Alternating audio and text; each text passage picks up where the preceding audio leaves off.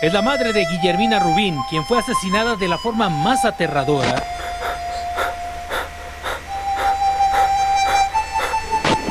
Oh, a murder has been committed by who? Now you know that it's turning around. By you?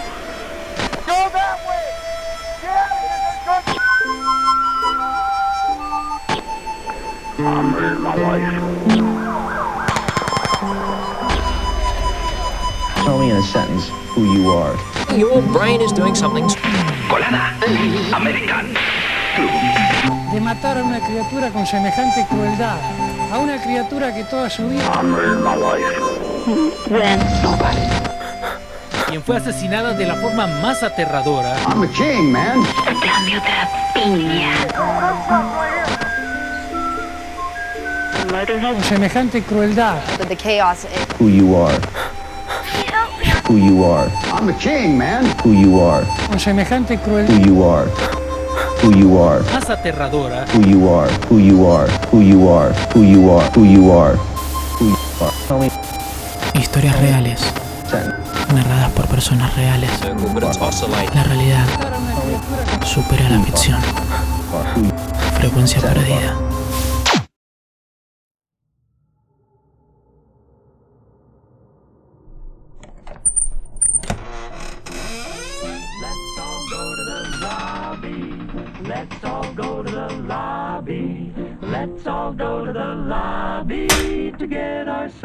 Treat. delicious things to eat. The popcorn can't be beat. The sparkling drinks are just dandy. The chocolate bars and the candy. So let's all go to the lobby to get ourselves a treat. Let's all go to the lobby to get ourselves a treat. Historia 1, escrita hace 5 años. Les voy a contar la situación más extrema en la que estuve. El testimonio que vas a escuchar es cómo lo viví yo, una de las noches más oscuras en las últimas décadas de Estados Unidos. Para entender un poco, esto sucedió en el verano del 2012. Hace poco me había casado con mi novio, con el que estaba hace muchos años. Aunque éramos bastante pobres y todavía nos encontrábamos en la universidad, realmente la pasábamos bien. Ese verano en particular, nos juntábamos todos los fines de semana con nuestros amigos e íbamos al cine a ver cuál sea la película que quisiéramos ver. Nos gustaba este plan, ya que nos salía barato y era muy divertido. Un jueves por la noche, recibí una llamada de este grupo de amigos invitándome a ver la premiere de la nueva película de Batman. Había terminado de trabajar por 12 horas y estaba bastante cansada. Casi rechazo la invitación y pensaba en simplemente ir a mi departamento a dormir. Sin embargo, no me quería perder la diversión y era una película que realmente quería ver.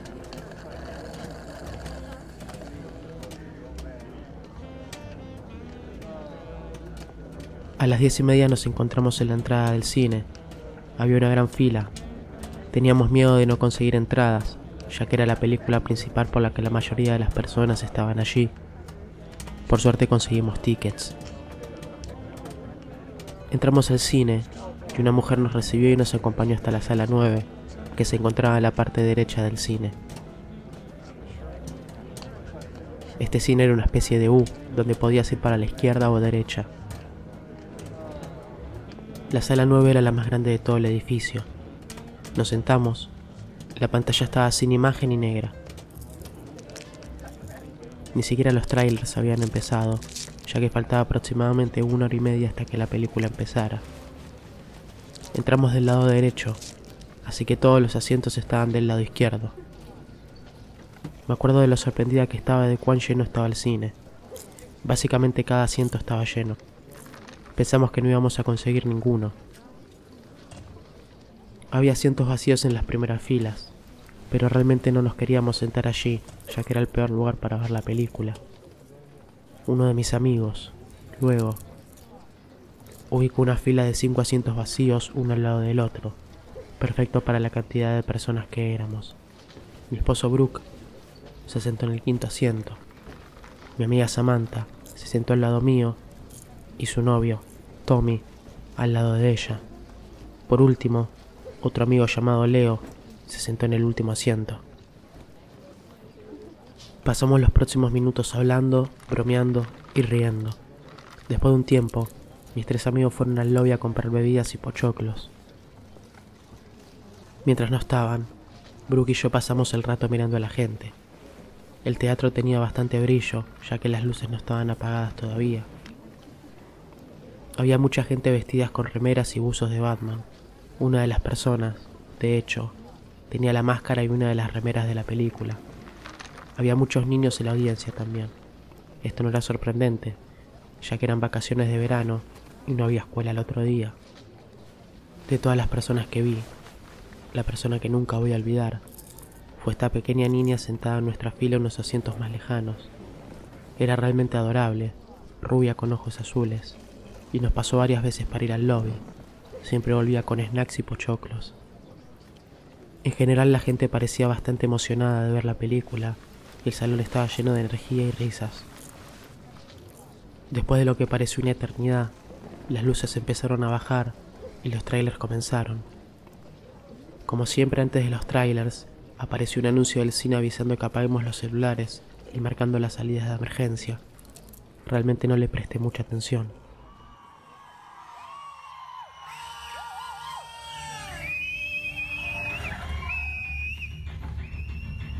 Cuando la película comenzó, todo el cine aplaudió y gritó de emoción. La película comenzó con una escena donde Bane estaba secuestrando un avión. Pensé que esta escena era bastante interesante y atrapó mi atención desde el principio. Decidí que iba a cerrar mis ojos en las partes más aburridas para descansar un poco. Mis ojos permanecieron cerrados durante la escena de Batman y Gatúbela. Realmente no recuerdo qué pasó en esa parte de la película. De todos modos, cuando abrí los ojos nuevamente, Bruce Wayne se encontraba en su computadora buscando información de Gatúbela.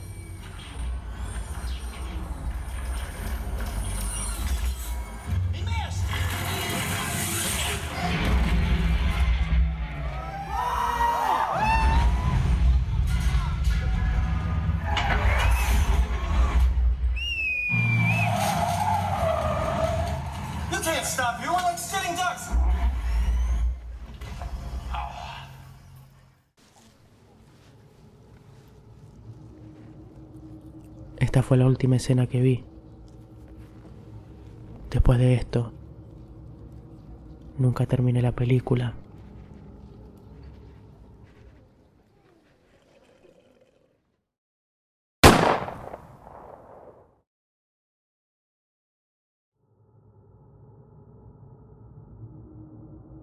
De repente, un fuerte estruendo surgió del lado izquierdo del teatro. Un extraño olor comenzó a invadir la sala. Parecía el olor de fuegos artificiales. Luego, cerca de la parte derecha del cine, la figura oscura de una persona captó mi atención. Una serie de luces estaban saliendo de esta persona.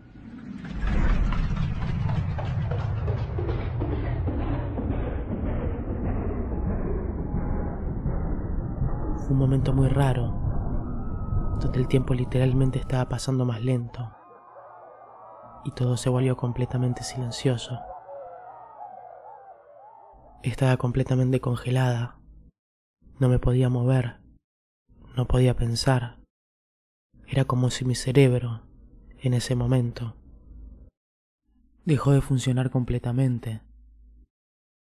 Brooke comprendió inmediatamente lo que estaba pasando y tomó mi mano.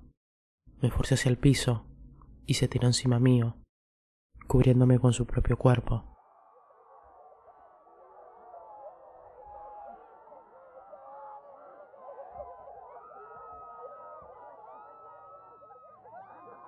En este momento, el sonido volvió a mí.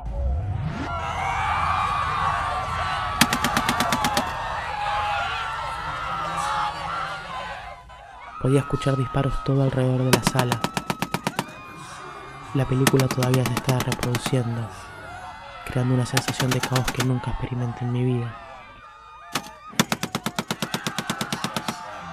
Me di cuenta que las luces que estaba viendo eran balas saliendo de una pistola.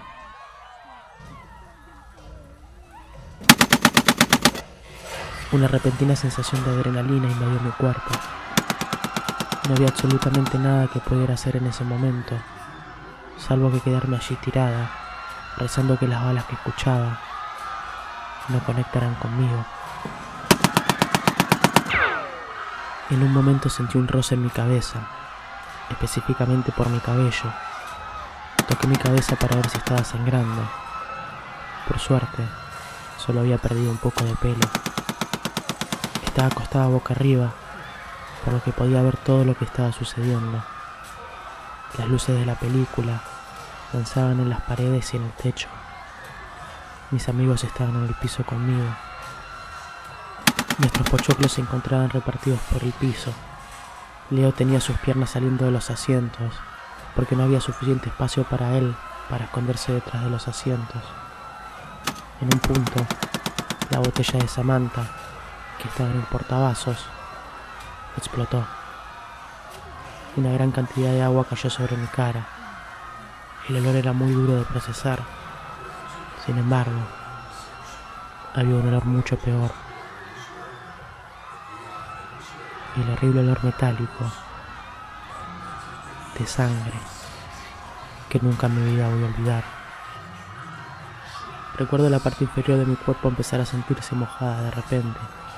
Por alguna razón pensé que era una botella de agua, pero rápidamente me di cuenta que no era el caso.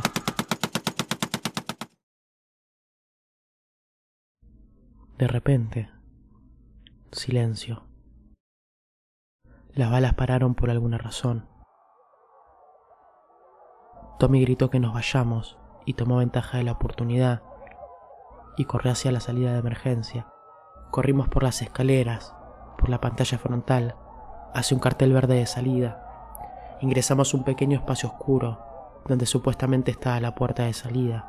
Había tan poca luz que nos costaba encontrar la misma. Ahora pienso que nos encontrábamos en estado de shock. Estábamos gritando y golpeando las paredes para encontrar la puerta, cegada por el humo de las balas y por el gas lacrimógeno que habían tirado. Finalmente, mis manos sintieron una manija metálica y presioné con toda mi fuerza.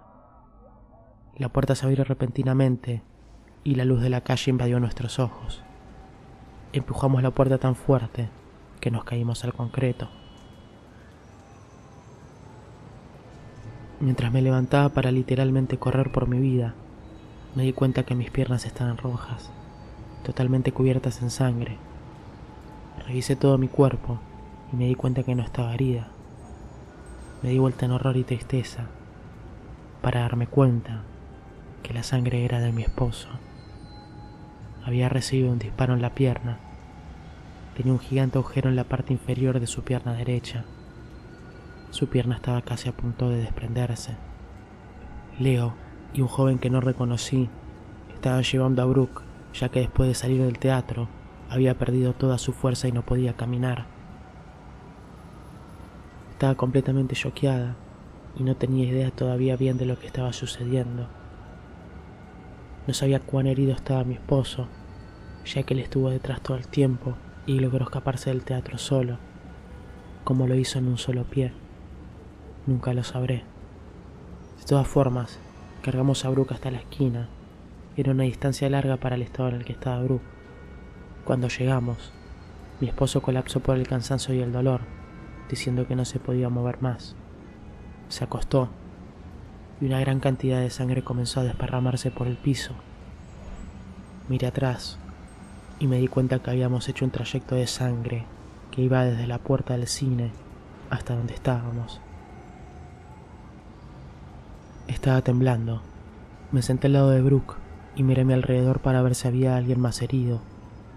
A Tommy le habían disparado en el talón y la cadera y se encontraba un poco más lejos en el estacionamiento.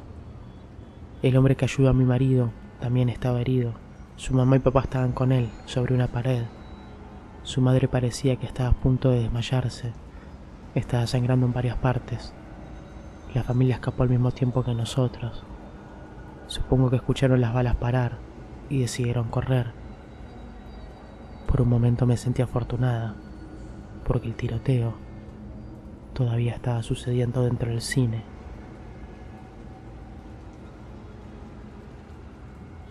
Tuve que sacarme la remera para parar el sangrado de mi esposo. Nunca voy a olvidar cuán muerta y destruida su pierna se sintió. E imaginé que así se debía sentir un cuerpo muerto. Me llené de sangre las manos y brazos. La policía apareció muy rápido.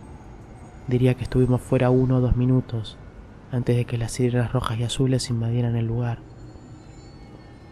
Una oficial femenina estuvo con nosotros todo el tiempo hasta que los paramédicos arribaron, que tomó mucho tiempo. Brooke fue uno de los últimos en ser llegado al hospital. Estuvo sangrando por aproximadamente 20 minutos hasta que una ambulancia paró junto a nosotros. A este punto no respondía y estaba al borde de quedar inconsciente. Varios hombres corrieron hacia él y lo llevaron a la ambulancia. No pude ir con él porque había otra persona herida en la ambulancia y había demasiados heridos. Comencé a caminar sin sentido frente al teatro, sin saber dónde estaban mis amigos. Caminar por la gente se sintió como un sueño. No podía creer lo que había sucedido. La gente estaba histérica y llorando. Muchas personas estaban cubiertas en sangre como yo.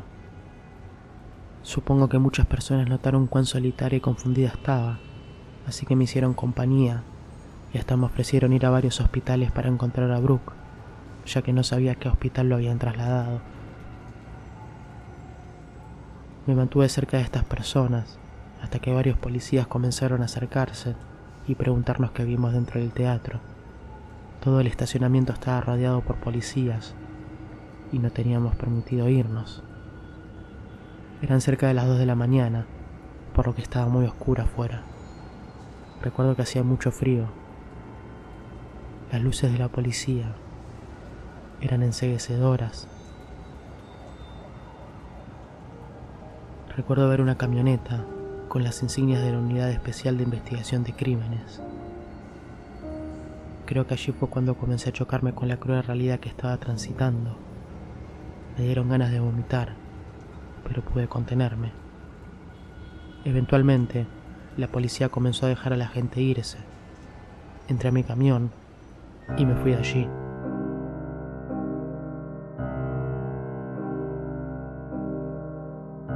Pensamientos oscuros comenzaron a invadirme. Realmente iba a perder a Brooke, solo un mes después de casarnos, por culpa de un psicópata con un arma. Por suerte, encontré rápidamente el hospital donde estaba siendo tratado. Estaba a unos 45 minutos del cine. Estaba tan contenta de estar allí. El staff del hospital fue sumamente comprensivo. Luego de fijarse que no me encontrase herida también, me dejaron esperar en el cuarto donde Brooke iba a ser trasladado luego de su operación. Estaba tan contenta de que estaba vivo. Brooke y Tommy habían sobrevivido, aunque no todos tuvieron tanta suerte. Me enteré el próximo día, luego de dormir en el sofá del hospital, que 12 personas fueron asesinadas y había más de 50 heridas. La pequeña niña rubia que estaba sentada con nosotros. No sobrevivió. Murió unos pies cerca de nuestros asientos. Según declaró un policía, que no pudo contener su llanto durante su testimonio en la corte. Pasó tanto tiempo desde el tiroteo y pude recuperarme un poco, pero entiendo también que nunca olvidaré este suceso y de alguna forma u otra va a quedar marcado en mí por siempre. La parte más terrorífica de todos modos fue quien ejecutó el tiroteo. Aprendí mucho de este psicópata por el juicio que tomaría lugar en los próximos años. Aunque mi encuentro con este hombre fue por unos minutos, había afectado terriblemente mi vida. Solo con pensar que existe gente así es realmente perturbante. Este hombre iba a la Universidad de Neurociencia en California. Era alguien inteligente, pero tenía una obsesión con matar personas. Luego de abandonar la universidad, se mudó a mi ciudad y eligió ese cine para cometer un tiroteo masivo. Antes de eso, tenía planeado esconderse en el bosque para asaltar y asesinar gente que esté caminando por allí. Revisó y analizó el cine por meses y tenía planeado realizarlo la fatídica noche del 20 de julio. Me sentía muy cercano al tirador, pero nunca vi su cara hasta que fui forzada a declarar en la corte. La única situación que evitó que nos matara es que su rifle se atoró durante el tiroteo. En el cine estaban las filas de adelante. En un momento de la película se levantó, salió por la puerta hacia una camioneta blanca y tomó todas sus armas para comenzar con esta tragedia. Creo que lo más difícil de todo esto fue encontrarme con este psicópata en la corte. Nunca olvidaré levantarme cuando me llamaron, caminar por la corte, pasando por mi familia, otros sobrevivientes y todos los medios de comunicación. Me senté frente a él, a unos pocos metros de distancia. Estar tan cerca de él fue una experiencia surrealista y totalmente incómoda. Tenía una mirada fría todo el tiempo. Ni siquiera me miraba. Me encontraba frente al hombre que había intentado matarme, pero falló. Un hombre que pasaría el resto de su vida en prisión. Un hombre que al final se lo sentenciaría a 3.318 años en prisión por sus crímenes. Este es el hombre que intentó matarme. El hombre que causó incontables pesadillas, causando años de trauma y dolor a mi esposo, que ya no podría caminar bien nunca más. El hombre que le arrebató la vida a una niña de seis años. El hombre que realizó la peor masacre en la historia de Colorado.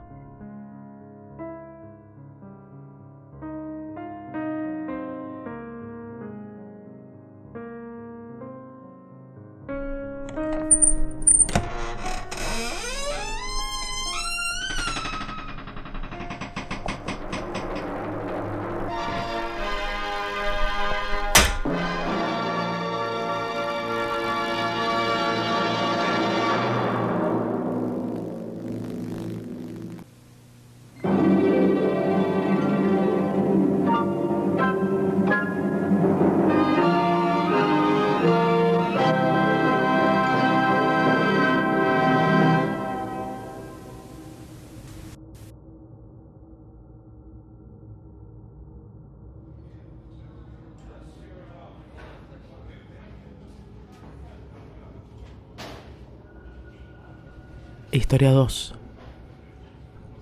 Escrita hace nueve meses. Esta historia toma lugar a fines del año 2020. Soy una policía que trabaja en una de las grandes ciudades de Australia.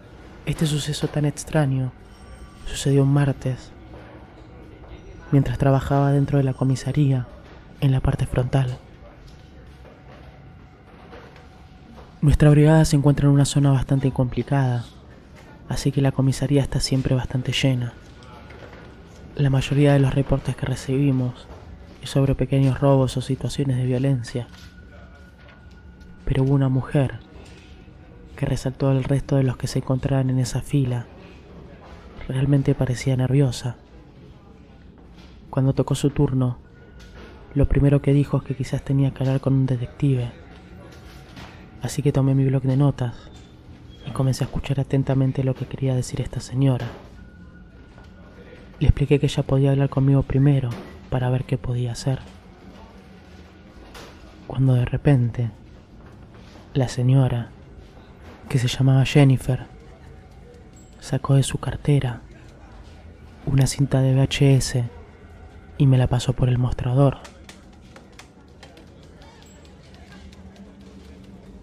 Me dijo que quería mostrarme un video en su teléfono, pero ya que la comisaría estaba bastante llena, le insistí que primero me contase de qué se trataba. Le tomó unos minutos poder articular bien la historia, ya que parecía pasar de la emoción de estar totalmente horrorizada a estar avergonzada y disculpándose, porque no sabía si nos estaba haciendo perder el tiempo.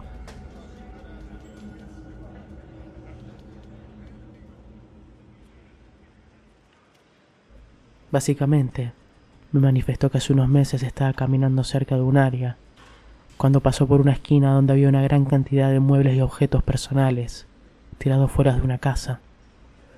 En Australia, generalmente eso significa que está esperando a que los recolectores de basura lo recolecten, pero las personas pueden tomar lo que quisieran en caso de que lo deseen. Vi una caja con un reproductor de VHS. Le dio curiosidad, así que lo tomó y siguió caminando. Quería ver si funcionaba para luego venderlo. Terminó en su casa por dos meses hasta que un día decidió probarlo. Compró una cinta cualquiera de VHS, pero cuando intentó ponerla, ya vio una cinta dentro de la máquina. Estaba etiquetada bajo el nombre SEC, Club de Cámara. Cuando encendió el VHS,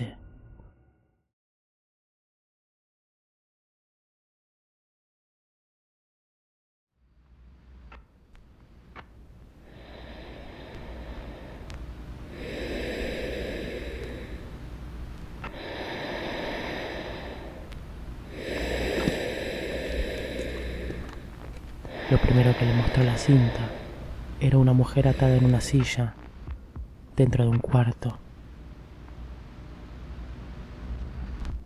Quien estaba filmando se acercó lentamente a la mujer hasta que la cámara llegó a un primer plano de la mujer llorando y suplicando.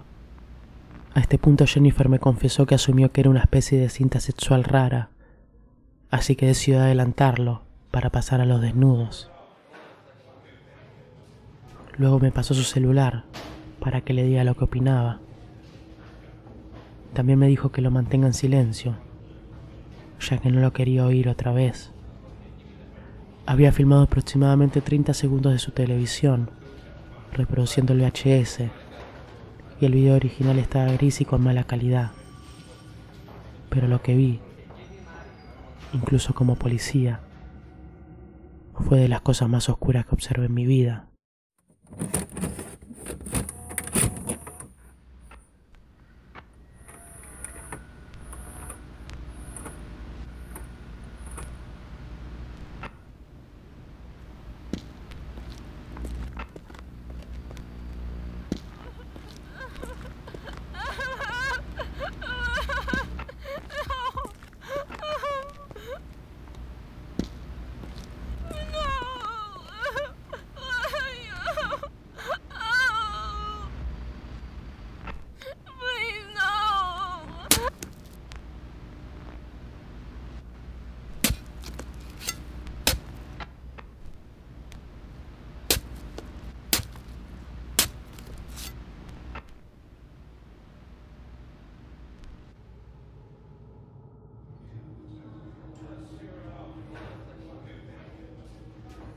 Estaba casi segura que era falso, y técnicamente había visto cosas más violentas en películas de Hollywood, pero cuando lo vi, parecía tan real que algo en mí cambió.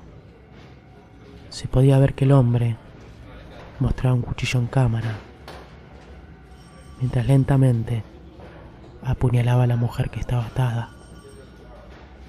Estaba realmente confundida. Debía haber parecido una idiota porque no tenía idea de qué decirle o qué hacer. Al final, le pedí prestado el teléfono y lo llevé dentro de la oficina del sargento, quien es mi jefe. Básicamente se rió de mí y me dijo que era falso. Me dijo que era un policía hace 13 años y que había visto docenas de cuchilladas y que nunca hay tanta sangre. Luego se enojó conmigo, diciendo que pasaba mucho tiempo viendo películas de terror cuando la comisaría estaba llena. Le di la noticia a la mujer y ella se vio tanto aliviada como avergonzada. Intenté devolver la cinta, pero me dijo que no la quería. Estuve haciendo algo de investigación en qué podía significar esta cinta, ya que me había dejado bastante perturbada. No pude encontrar nada relacionado con el video, pero a pesar de lo que dijo mi superior, no puedo dejar de resaltar lo real que se veía. Logré llevar la cinta a mi casa, pero todavía no tuve el valor para verla. Prefiero quedarme con que la historia es falsa y terminar con todo este asunto.